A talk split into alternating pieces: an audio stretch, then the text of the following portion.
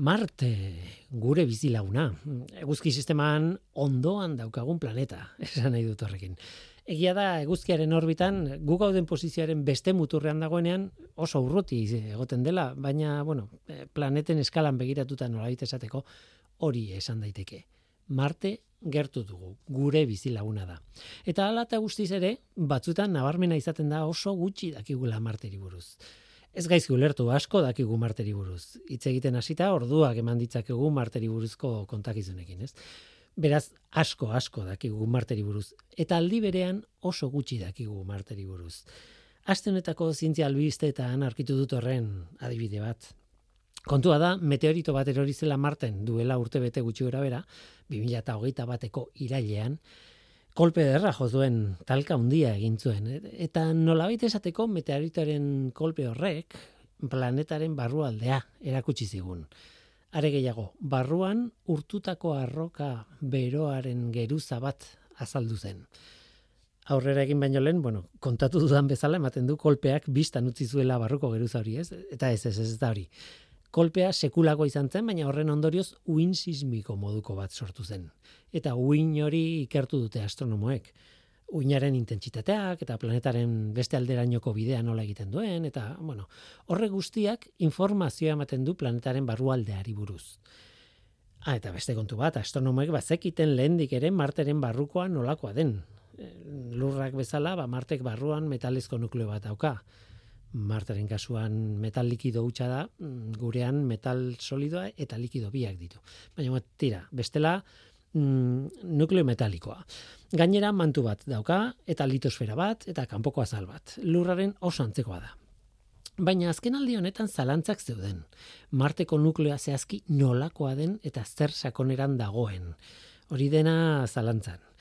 Ba, bueno, NASA komisio batek Insight izenekoa sismografo bat eraman zuen marteko gainazelera eta neurketa asko egin zituzten. Besteak beste, amaika lurrikara neurtu dituzte. Amaika esaten dut, zenbakia. Osea, amar baino gehiago eta amabi baino gutxiago. Amaika lurrikara neurtu dituzte. Lurrikara, marteikara, nahi duzun bezala ditu. Eta ikerketa horren emaitzetatik ondoristatu zuten, marteko nuklea uste baino handiagoa dela. Baina zalantzak zeuden, hori ondo ote zegoen. Zalantzak zeuden eta orduan meteorito bat erori zen. 2008 bateko irailean, esan da bezala. Eta meteorito horren talkaren ondorioz, zientzialariak harritu egin ziren. Martek ez du uste bezain nukleo handia. Baizik eta nukleoaren inguruan arroka urtua du, silikatozkoa batez ere, eta horrek ematen zion handia izatearen itxura nukleoari. Eta bide batez, aurretik kalkulatu zuten tamaina horrekin ba, arazo bat sortzen zen, elementu kimiko harina asko egon zuten eta ez egiten nola, ba, bestela etzu egin kuadratzen nuklearen dentsitateak. Ba, arazo hori ere, talka honek konpondu du. Baina azkenean zalantza bat. Urrengo ikerketa batek berriz ere aldatuko baldu ideia hori? bueno, baliteke, zein edaki, horrelakoak dira zientzian aurrerapenak, aurrera eta atzera egiten da. Baina behintzat koherenteak diren beste neurketa asko ere izan dira hemen kontatu ez ditu danak, eta horiek baiestatu egiten dituzte aurreko ikerreten emaitzak. Beraz, bueno, pixkanaka, baina horrera guaz. Gogoratu gutxi dakigu marteri buruz, baina aldi berean asko dakigu marteri buruz. Ongi etorri norteko ferrokarrilera. Euskadi Erratian, norteko ferrokarrilera.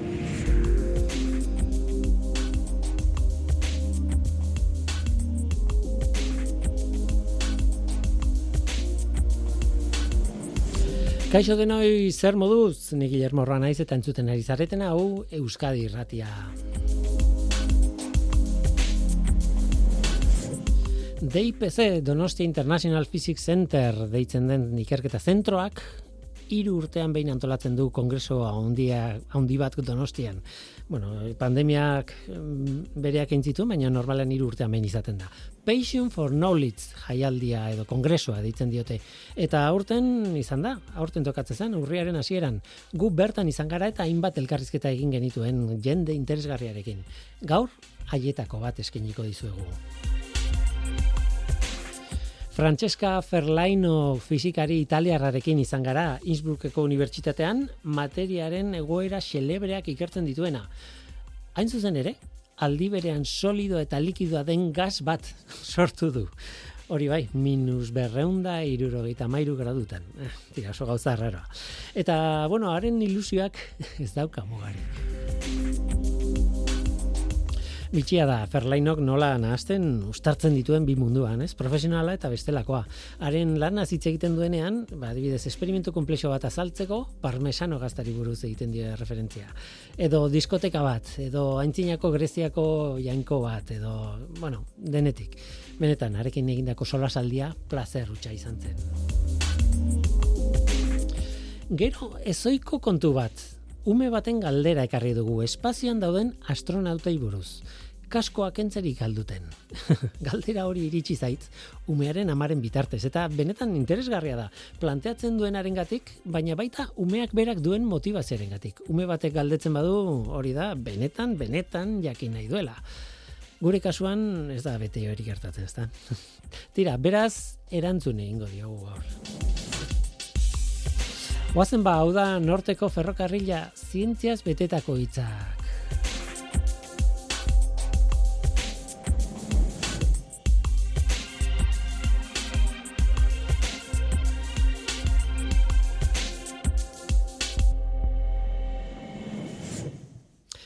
Tira, gure urrengo proposamena bidaia fantastiko bada. Fizikaren mutur, mutur, mutur batera, ertz batera. Erraz ulertzen diren ideiak oso atzera utziko ditugu. Hori aldez horretik esango dizuet.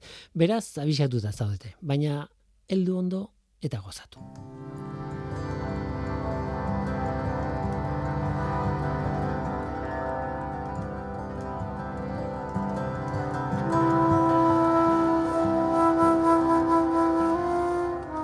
esploratzaile batekin izan gara, baina ez da egopolora joan den esploratzaile bat, edo Indonesiako uarte txiki bateko oianean barrena ibili den norbait. Gure esploratzailea beste mundu ez ezagun batzuk ari da esploratzen. Adibidez, hotzaren mundua. Gugienez, zer? Himalaiara edo Antartikara joan den norbait iritsiko zen minus berrogeita post gradutan izatera agian eta gienez, irurogei gradu zero azpian. Agian sudurra izuztu zaio, agian osasun arazoak izan ditu edo behatz batzuk galdu ditu. Baina ez, ez naizari temperatura horietaz. Benetako gauza arraroak, are temperatura basuagotan gertatzen dira.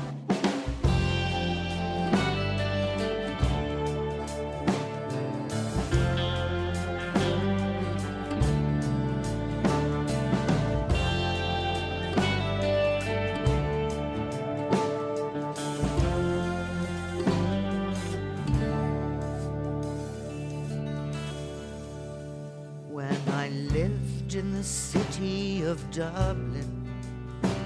It suited my face and my tears. The talk, the drink, and the friends were good and stood for my hopes and my fears. I lived in a flat in Ballsbridge, and at two in the morning I'd hear the sound as the horses came back from their work and the horses clip clop coming near. Horses and high heels horses and high heels what every city knows and feels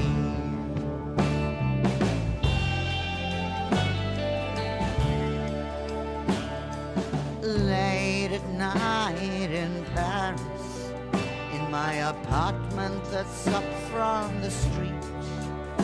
I hear a girl in high heels almost running to meet her lover extremely discreet.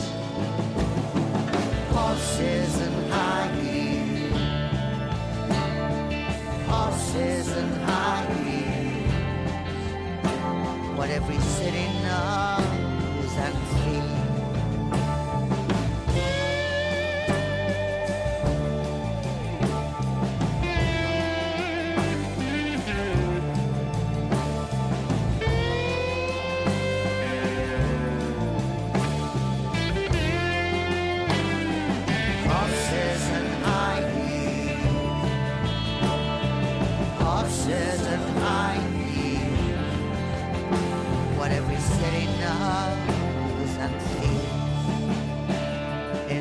Dublin and Paris women are running.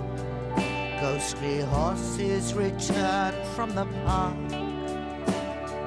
Off to meet a man of their dreams and the stable so warm and dark.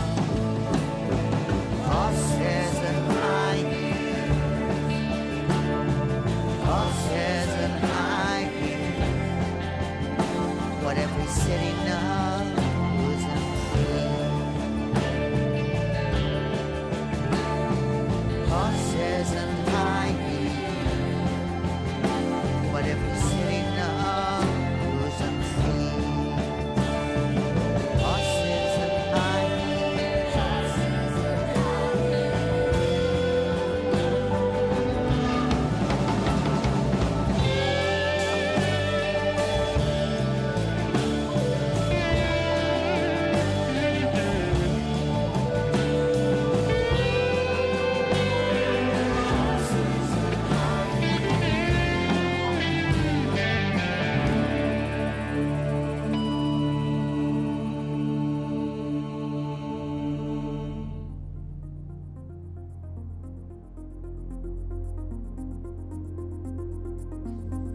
Zientzialariak beti ari dira buruan bueltaka inoiz probatu ez dugunarekin probak egiteko asmoz.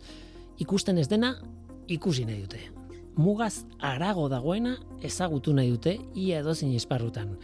Eta, bueno, desio hori betetzeko egin dituzten esperimentuei esker eta garatu dituzten teoriei esker, bakonturatu dira gure intuizioak ulertzen ez dituen kontuak azaleratzen direla kondizioak aldatzean hartu ezazu, bueno, alduzun materia puska txikiena, molekula batzuk edo atomo batzuk bakarrik, eta jarri oso temperatura basuetan. Ea zer gertatzen den.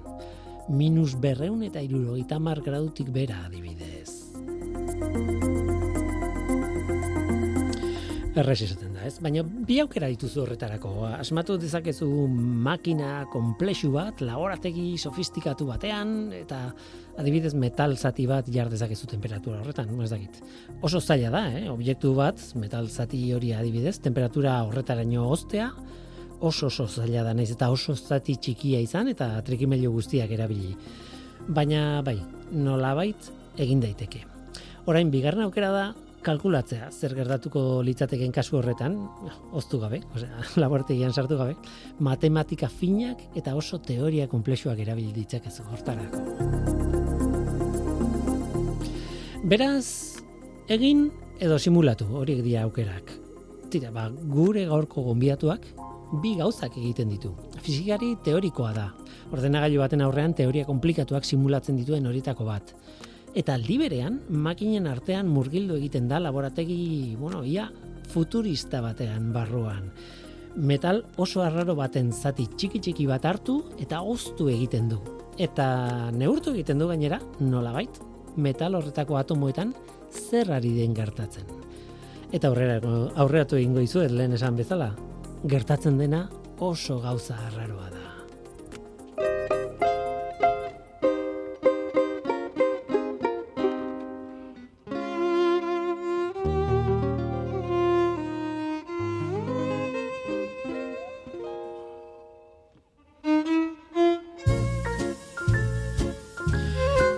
Normal zaude eta dena da normala.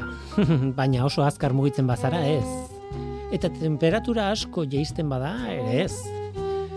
Eta asko jotzen bada ere ez. Eta presio izugarri batenpean jartzen bazara ere ez. Eta eremu magnetiko oso bortitz batean jarriko bazina ere ez. Eta espaziora irtengo bazina ere ez. bueno, horrela luze jarraitu ezakegu. Beste kondizio batzuk ere planteatu ditzakegu horrela. Baina zer gertatzen da kasu horietan? Nolakoa da errealitatea? Egia esan, errealitaterik bagaute dago. Eta ez da tontakeria bat. Muturreko kondizio horietaz baliatu algaitezke.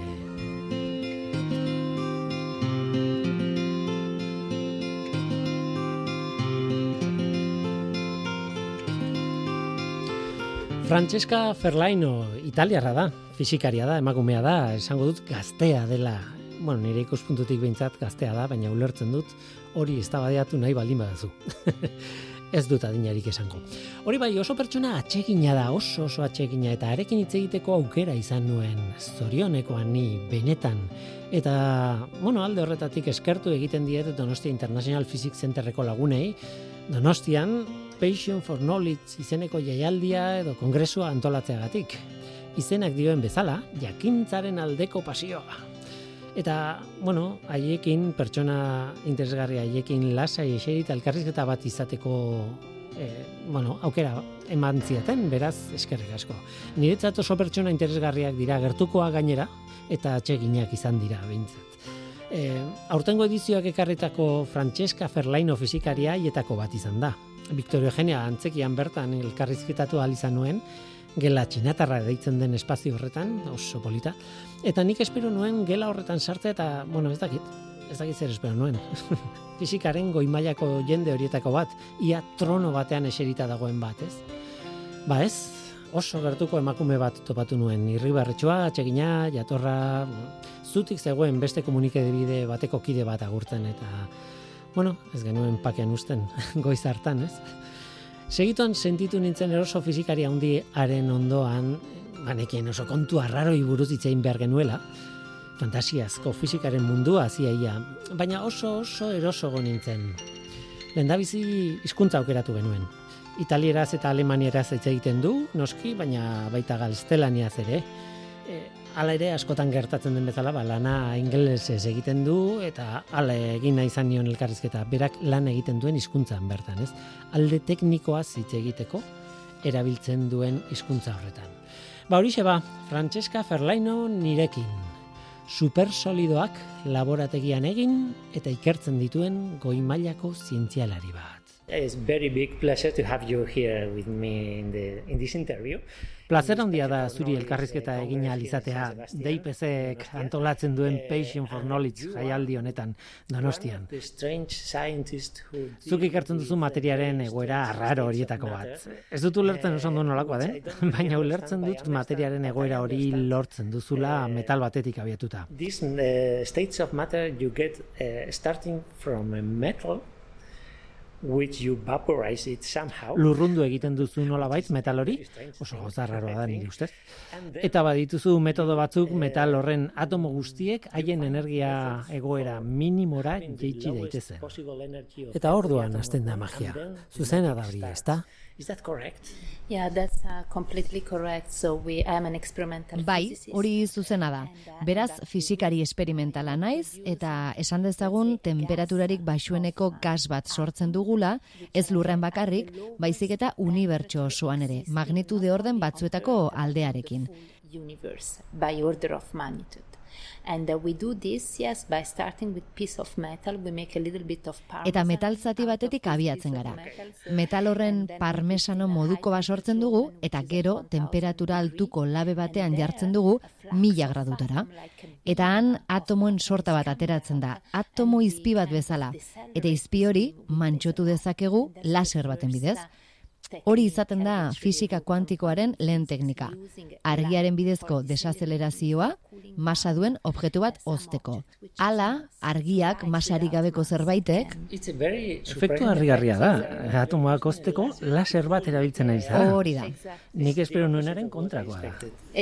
Hori da. Eta harrigarria izan zen, fizikako hiru Nobel sari eskuratuko zutela efektu honengatik, intuizioaren kontrakoa baita guztiz. Baina argiak, laserrak, kolore egokia baldin badu, atomoak xurgatu dezake eta berriz ere igorri. Baina prozesu horretan atomoek energia galtzen dute eta mantxotu egiten dira. Benetan ikusgarria da. Nire eizpak beti esaten du hau fizikaren diskoteka bat dela. Kolorez betetako laserrak ditudalako, urdinak, horiak, gorriak, Eta kolorea bai oso garrantzitsua da. Nire atomoaren energia jakin bat izatera bideratzen duelako. Atomo bakoitzak bere kolorea du. Atomo bakoitzak bere kolorea du, hori da. Beraz, jakin behar duzu zein den. Pentsatu dut eh, behar duzun energia aldez aurretik kalkulatu behar duzula. Uh, Yes, uh, we are, uh, let's say, bai, lehenik taula periodikoa gogoan baduzu eunka, eun espezie atomiko baino gehiago daude, eun pieza atomiko horien artean amalau bakarrik oztu dira temperatura oso baixuetara, zero absolututik oso gertu.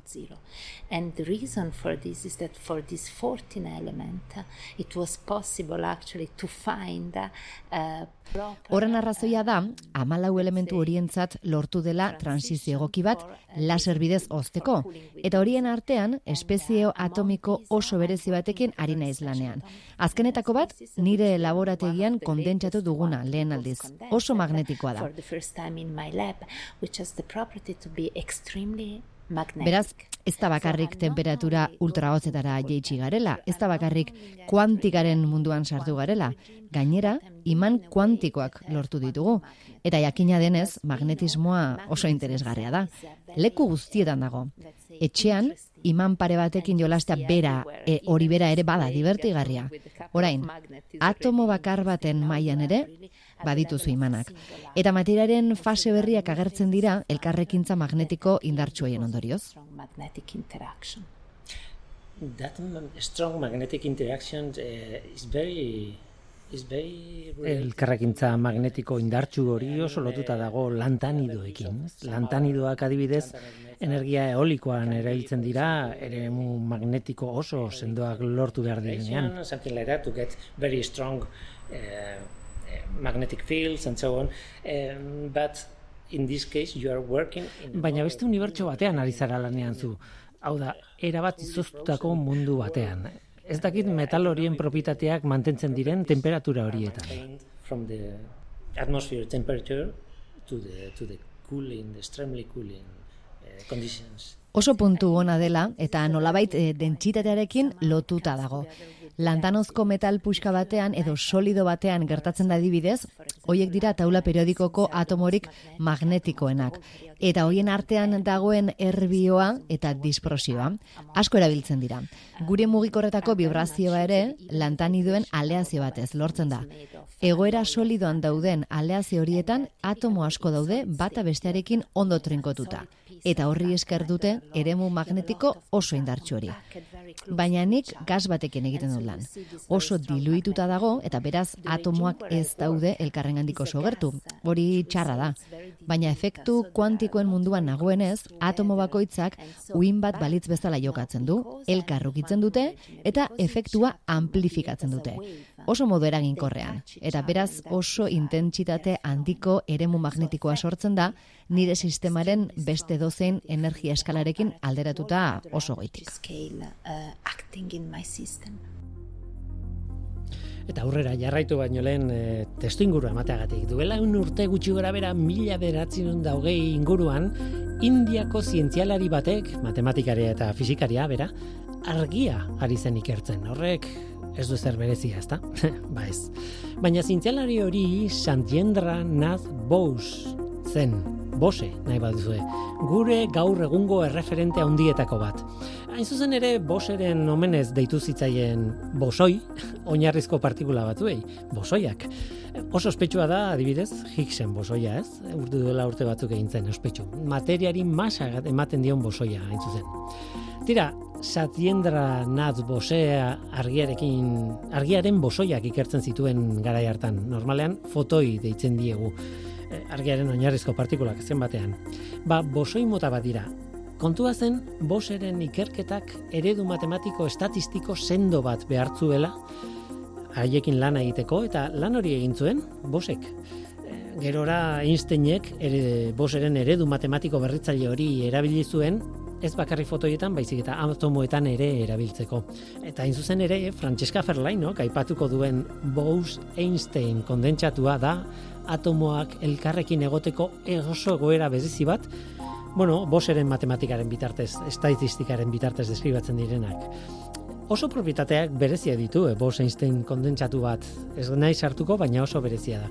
Ferlaino etzen lendabizikoa Bose Einstein kondentsatu bat egiten. Mila beratzen da laurogeita mabostean egin zuten. Baina bai, Bose Einsteinen kondentsatu bat hartuta, edo hortik abiatuta, izan zen lehenengoa beste egoera berezi bat sortzeko e, laborategian. supersolidoak deitzen ditugunak. When I was uh, working in, in, quantum chemistry, we were obsessed uh, Kimika kuantikoan lanean ari ginela, ba, bibu partikulen arteko erreakzioekin ginen obsesionatuta, gehiago ez. Hori justifikatzeko izarren arteko espazioko kimika ikertzen genuela esaten genuen. Han, ia ezinezkoa da, hiru partikula leku berean egotea aldi berean. Eta beraz, bi partikularen arteko elkarrekintzak ziren beti. Investigates uh, two particle interactions. Okay, in your case, uh, Zure kasuan, oso temperatura hotzetan, partikula askoren arteko erreakzioak ikertzen dituzue. Eta Bose-Einstein kondentsatuak lortzen dituzue horrela. Eta fenomeno oso arraroak gertatzen dira. Hor dago nire ezagutzaren muga. From now on, I know nothing. But Hortik aurrera ez dut ez ulertzen, baina badakit zuk Bose-Einstein kondentsatu batetik abiatuta gainera supersolido bat ere lortzen duzula. Oso kontzeptu bitxia niretzat. yeah, that's, uh, Hori egia da. Nolabait Bose-Einstein kondentsatuak uler daitezke esanez. Onartzen badut atomo bakoitza uin bat dela eta gainera esan dezagun uin asko ditudala volumen batean, kubo batean adibidez, uin horiek konektatu egingo dira eta interferentziak sortuko dituzte. this wave uh, will uh, touch each other, will sum up, uh, do interference. One way to understand that this, Beraz, Bose-Einsteinen kondentsatu hori ulertzeko modu bat azkenean, uin erraldoi bat sortzen dela. Uin askoren arteko interferentzia positiboa dagoelako. so the Bose-Einstein condensate from a wave particle point of view Bose-Einsteinen kondentsatua, uin partikularen ikuspegitik, materiaren interferentzia bateragarri bada. Horrek esan nahi du, uin hoiek guztiek portaera bera dutela aldi berean. Fase bera duten uinen arteko interferentzia da.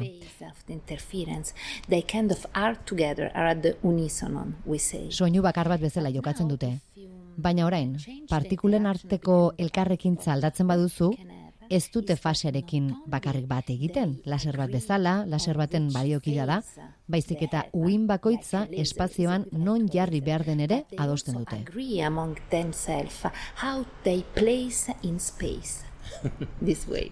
Ordena bat egiten dute. Esponentaneoki, gas bat da, pentsatu behar duzu uinen modulazio bat berez sortzen duen gasa dela, kristal bat balitz bezala. Wave, like if it was a crystal. But since each wave Baina uin guztiak berdin-berdinak direnez, ezin da esan zein atomorena den bakoitza, ezin dira bereizi atomoak, eta aldi berean leku jakinetan kokatuta daude. Patroi ederrak sortzen dira. Eta aldi berean, gas batek bezain besteko mugikortasuna du. in all the gas. So it's a solid and It's a Solidoa solid eta aldi berean likidoa da. Bai, fase gaseoso batean, eromena da. Uh, Hori azaltzeko batzuetan jainko greko baten irudia erabiltzen dut. Janus. Janus jainkoak bi aurpegi ditu. Bata iraganari begira eta bestea etorkizunari begira. Janus ezin da bi zatitan ebaki. Orduan desagertu egingo bailitzateke.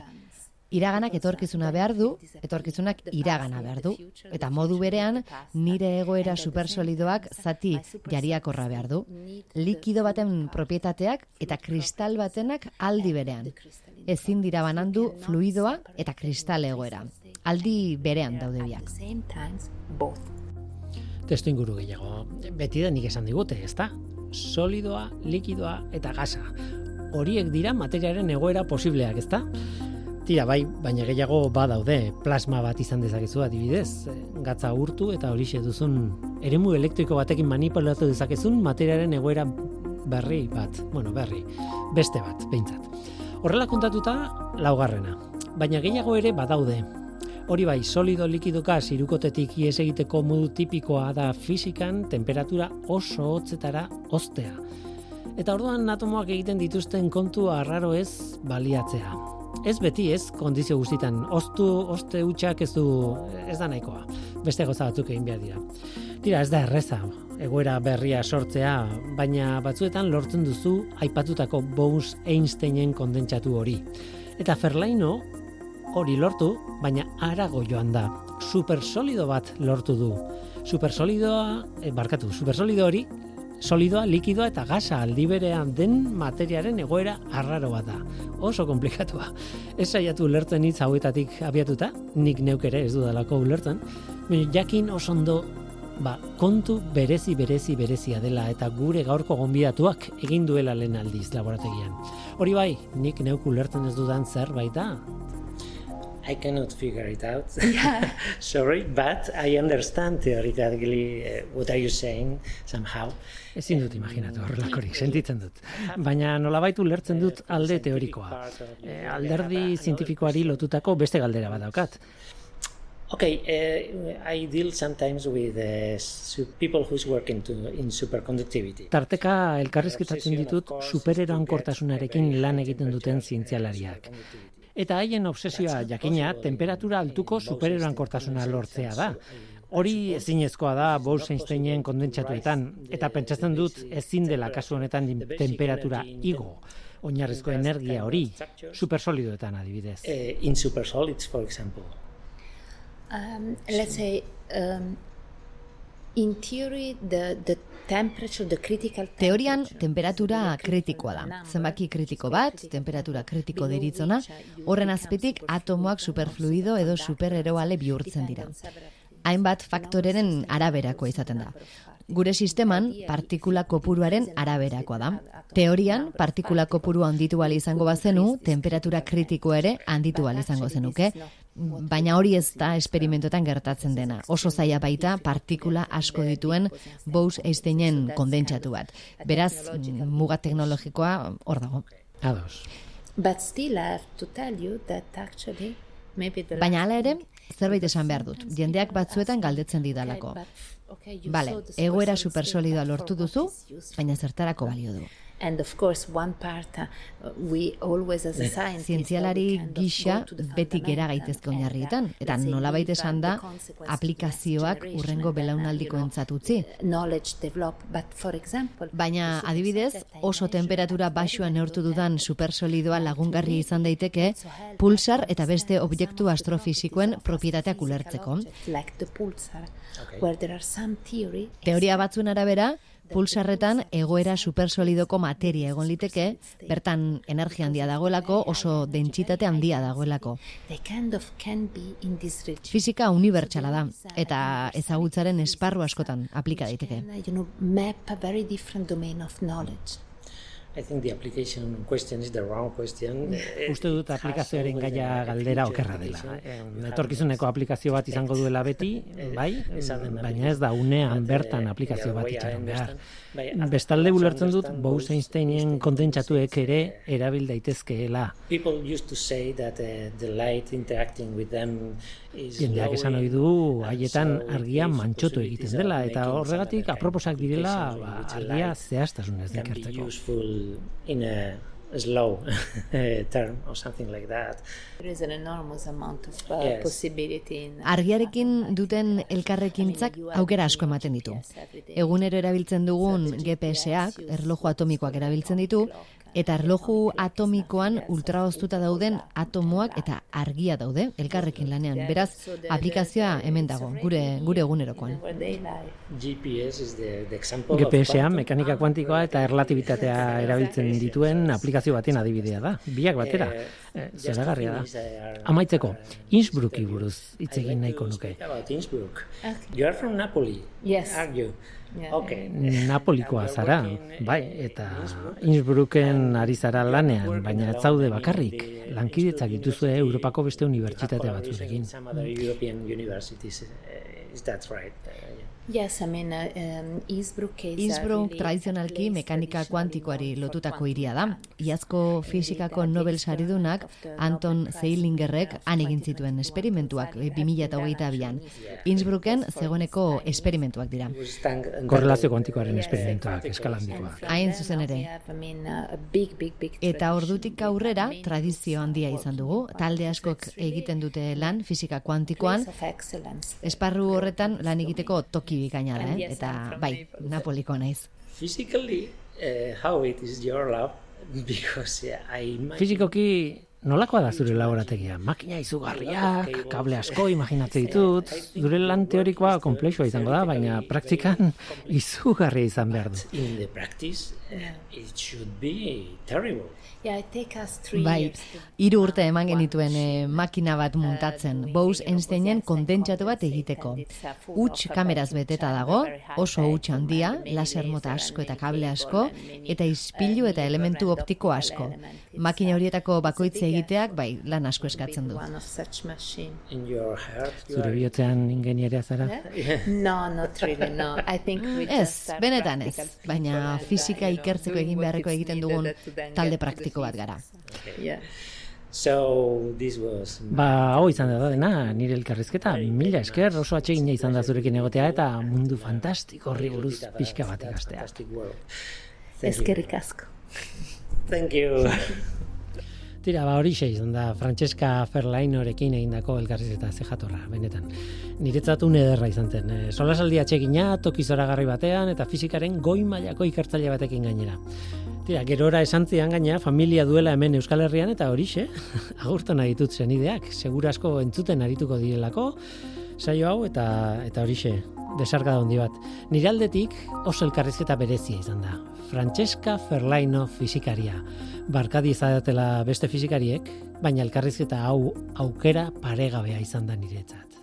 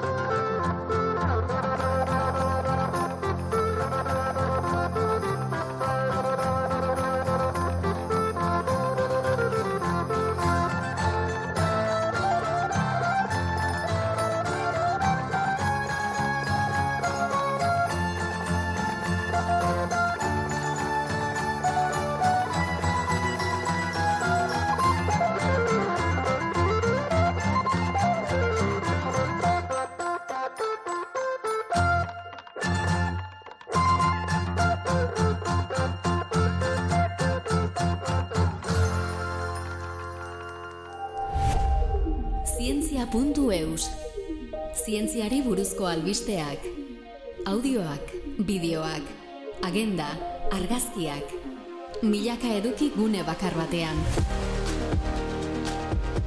Elujarren zientzia ataria zure eskura. Entzun, irakurri, ikusi eta ikasi Aurrera egin baino lehen, eskertu nahi diet, Ainoa Urreta Bizkaiari, Francesca Ferlainoren hitzak doblatzeagatik ze ondo duen eta leire karrerari teknikaria horretan ere egin duen lan handiaren gatik. Hai esker eta, bueno, gero, nik ahal montatu izan dut elkarrizketa gutxi gara bera, benetan, eskerrik asko, lan ederra induzu de. E, eskerrik asko Ainoa eta leire, baina orain bagoaz aurrera. Batzuetan, askotan, gutxien ulertzen duenak egiten ditu galdera proposenak. Ume batek adibidez.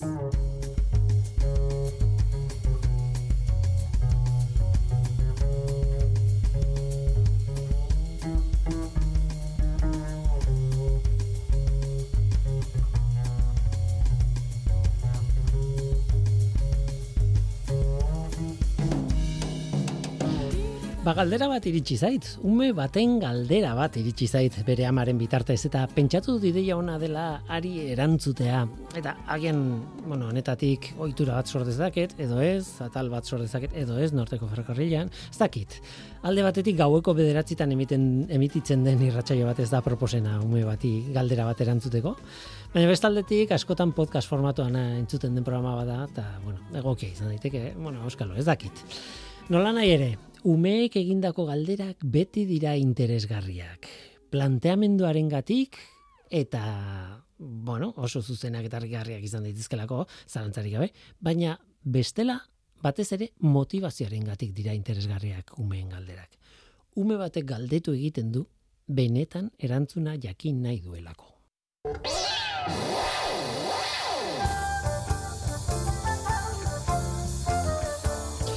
Oraingoan Donostiako Julek galdetu zion Amari.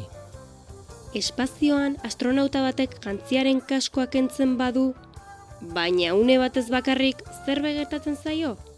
Arnasari utzi eta kaskoak kendu eta jarri egiten badu azkar azkar? Zer begertatzen zaio? Galdera mundiala da eta oso modu orokorrean amak segituan eman zion erantzun zuzen eta zentzuzko bat presio kontuengatik, bai, zer bai gertatzen zaio bai. Segurasko amak ez zituen hitz horiek erabili. Baina hori da, baina hori esan nahi zion eta zuzena da. Hala eta guztiz ere, amak beste esaldi bat ere botazion. Are jakinduri handiagoa zuena gainera.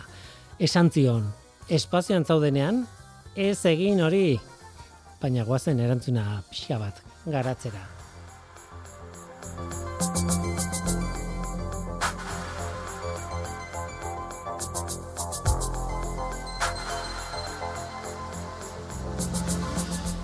Egoera ulertzeko modu simplea hause da. Eh, nik uste dut umeak ulertuko ditu horrela. Espazioan ez dago ezer. Ez dago irerik, adibidez. Ez dago likidorik, ez dago deirik, ez dago ezer. Azkenean, ez dago kanpotik eusten zaituen ezer. Horregatik adibidez, ura eraman dezakezu espaziora eta ez baduzu zerbaiten barruan harrapatzen fuerte fuerte, egia ez badiozu presioa nolabait egiten, ez baduzu indarrik egiten, uraren tantek ies egingo dute. Denak pilatuta daude hor eta, bueno, askatzen duzunean, ies egiten dute. Hemen lurrean, ez? Hemen lurrean edo alontzi batean izan dezakezu ura. Aire asistitzen delako eta gezurra badirudi ere, aireak indarra egiten dio uraren gainazalari, atmosferaren presioa deitzen den indar hori, eta tantek ez dute ies egiten. Baina espazioan ez dago airerik, eta tantek elkarrengandik ies eginten dute. Eta inguruko espazioan barraiatuko dira espazio hori betetzeko premia izango balute bezala, ez? Buah! Eta gainera tanta bakoitza tanta txikiagotan banatzen da eta gehiago barraiatzen dira eta tanta txikiak ere berriz ere banatu egiten dira eta banatu eta banatu eta banatu existitu daitekeen urtanta txikienak osatu arte eta hoiek ere barraiatu eta banatu mm, gu zientzialariok molekula ditzen diogun tamaina txiki txikiko horri, tanta horri, baina berdin du zer izan duen. Oso ur tanta txikia da. Ezin du txikiagoa izan eta espazioan barraiatzeko premia horrengatik, indar horrengatik galdu egiten da espazioan. Hori urarekin. Oso azkar gainera ez duelako kontra egiten dion airerik edo ezerrek. Hortxe dago kontua. Hori gertatzen bada urarekin, pentsa, pertsona baten izerdia, txistua, begietako malkoek, i esaingo diote, eta horrela ezin da bizi. Lehor, lehor geratuko da pertsona, oso azkar gainera. Astronotak kaskoa kendu eta jarri, baino asko azkarrago.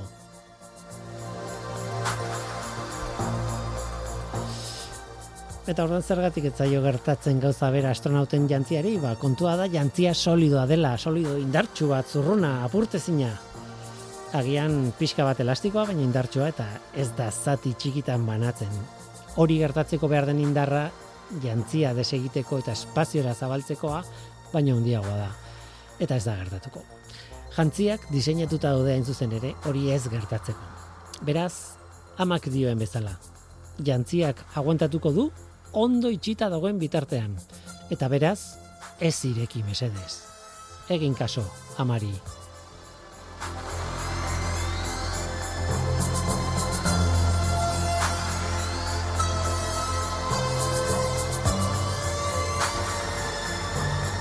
Ume batek galdetutakoa ez da tontekaria bat izaten. E, Zentzu handiko galderak dira eta batez ere kontuan izan behar dugu umeak jasotzen duen erantzunaren erantzunarekin osatuko duela ba haren kontzeptu mentala, haren, bueno, ulertu dezakeen ideia batek lagundu egingo diola eskema mentalare osatzen urrengo gauza komplikatu bat, komplikatuago bat ulertzeko badakit erantzun batzuk ez direla errezak izaten, eta batzuetan azalpen luzeago eta aldrebestuago batzuk behar dituztela umeek, mm, edo behar direla umeek behar duena baino, egia esan.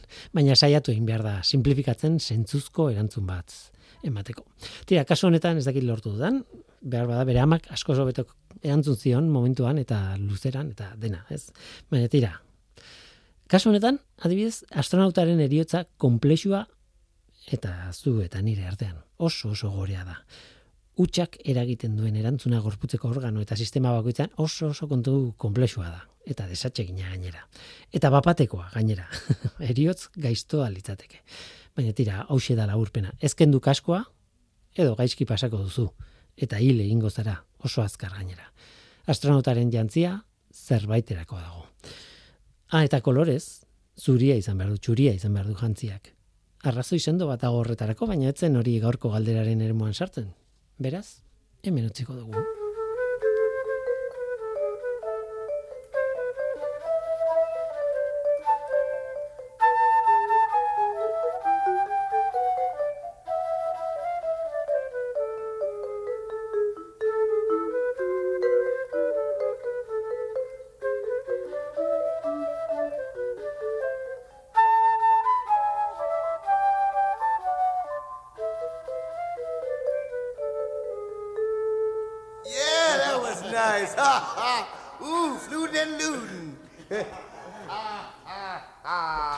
Tira, eta ja bukatu behar dugu gaur, Francesca Ferlaino izan dugu benetako luxu bat e, Patient for Knowledge kongresuan edo jaialdian izan zen hemen e, DIPC zentroak konbidatuta, Donostia International Physics Center konbidatuta, oso interesgarria, bere itzaldia oso interesgarria egin dugun elkarrizketa, baina ez da elkarrizketa bakarra, beste bi ere egin ditugu eta gurrengo saioetan ere e, zuekin izango gara e, elkarrizketa gehiagorekin. Denak fizikariak aurten, e, ez dira beti fizikariak etortzen, Passion for Knowledge era, edo ez dira bakarrik fizikariak etortzen. Baina oraingoan, bueno, haiek aukeratu ditugunak eta kasualidades, ba, fizikariak ziren. Em, besteak beste, Juan Antonio Zirak, o Juan Ignacio Zirak barkatu, Juan Ignacio Zirak egin izan gara, Max Plancken lan egiten duen, e, bueno, fizikari espainiar bat, eta, bueno, ez dakit gauza nola esaten diren, baina Nobel sari dunen e, kandidatoen nominazioetan beti hor biltzen da. Aurten bere laboratiko beste batek irabazi zu irabazi du hain zuzen ere e, fisikako Nobel saria. Tira, beraz, oso maila hondiko pertsona eta oso oso didaktikoa, oso oso gustora berekin elkarrizketan. Eta baita ere izan gara, eta hori ere oso programa atxegina izango da, Donald, Dona Strickland e, 2000 eta emesortzian izan zen, emakume hau e, fizikako Nobel saria. Hain zuzen ere, munduan edo historian e, Nobel saria fizikakoa jaso duen hirugarren emakumea da. Eta laser ultramotxekin egiten du lan. Laserrak hartu zituen, mostu egiten zituen bere pultsua, eta horrekin lortzen zuen adibidez, adibidez, beste hainbat gauzen artean, medikuntzan e, erabil daiteken mm, argiz egindako mm, tresna bat, ba, adibidez begian eta ebakuntzak egiteko. Oso interesgarria, benetan, Dona Strickland. Batira, horiek denak eman dizkigu e, DIPC kantolatutakoak, eta eskerrak eman, diegu, eman behar diegu, eta hemendik ba, besarka handi bat antolatzaile guztiei eta guri lana erraztu diguten guztiei. Tira, honekin, bagoaz, bada ordua eta. Well, we're in for a treat now. Welcome an old friend of mine, founder of the Birds, Mr. Roger McGuinn.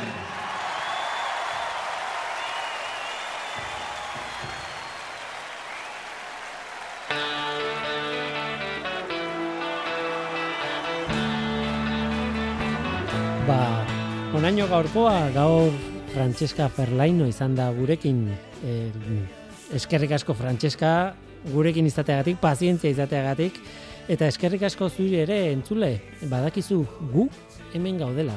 Norteko abildua eitb.eus Gaur teknikaria Mikel Ola Zabal izan da, leire karrerak ere egin du teknikari lanak, eta, bueno, mikroaren aurrean ni egon naiz Guillermo Roa ahaztu gabe, hainoa aurreta bizkaiak eta eider urkolak ere ahotsa jarri dutela, eta horri esker atera da aurrera saioa, irratsaioa. Datorren astera arte ondo izan.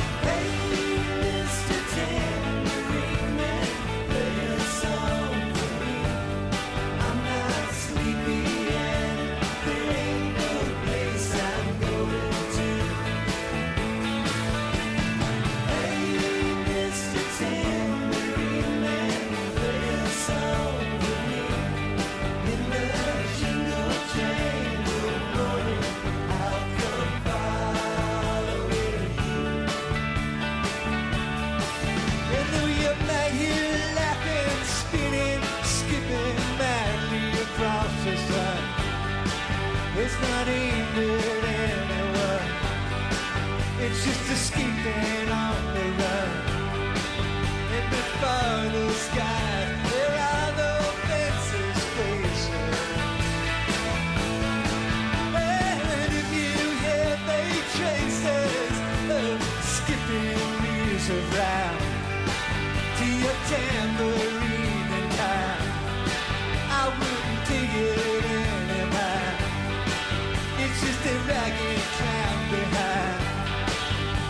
Shadow that you're seeing that he's chasing.